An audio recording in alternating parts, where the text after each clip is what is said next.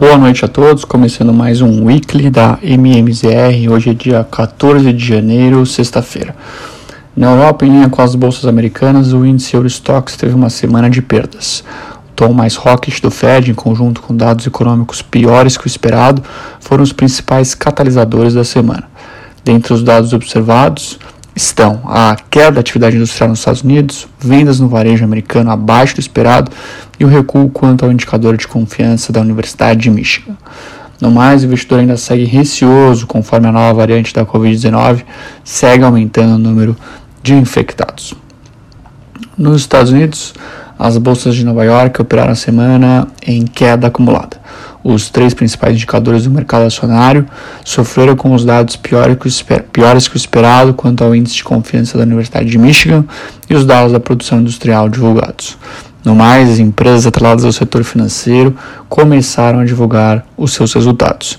Embora ainda acima das expectativas, Citibank e JP Morgan encerraram o pregão de hoje em baixa.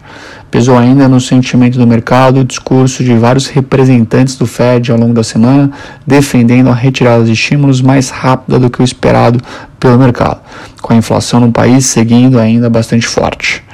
Na semana, o índice Dow Jones fechou em queda de 0,88%, S&P em baixa de 0,30% e Nasdaq anotou perdas na ordem de 0,28%.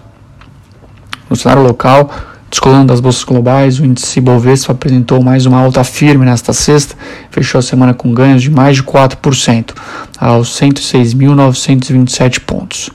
A semana marca a maior valorização acumulada desde março de 2021. Hoje os destaques vieram principalmente de Petrobras e da maioria dos bancos, com exceção de Itaú, que anotou uma leve queda. Outro setor de bastante destaque foram os shopping centers. Com relação aos juros, o mercado de juros seguiu bastante atento aos dados econômicos divulgados nos Estados Unidos.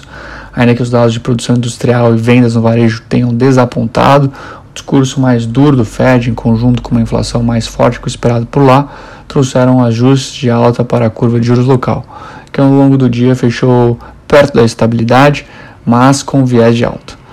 No mais, no noticiário local, dados de vendas no comércio varejista positivos e acima das expectativas também trouxeram pressão de alta nos vértices. Com relação ao câmbio, uh, observamos ao longo da semana um movimento de desvalorização do dólar norte-americano versus diversas divisas, tanto em países desenvolvidos como também em países emergentes.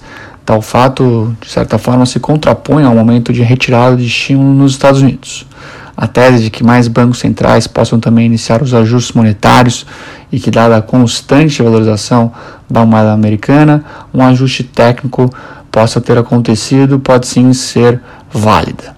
Ao fim da semana, a moeda brasileira fechou cotada aos R$ 5,51, em baixa de 0,27% ao longo do dia. Por fim, o principal índice de fundos imobiliários da Bolsa, o IFIX, anotou também valorização, fechou o dia e a semana aos 2.783 pontos, com alta diária de 0,66%. Bom, por hoje é isso, pessoal. Tenham todos uma excelente noite, um excelente final de semana e até a semana que vem.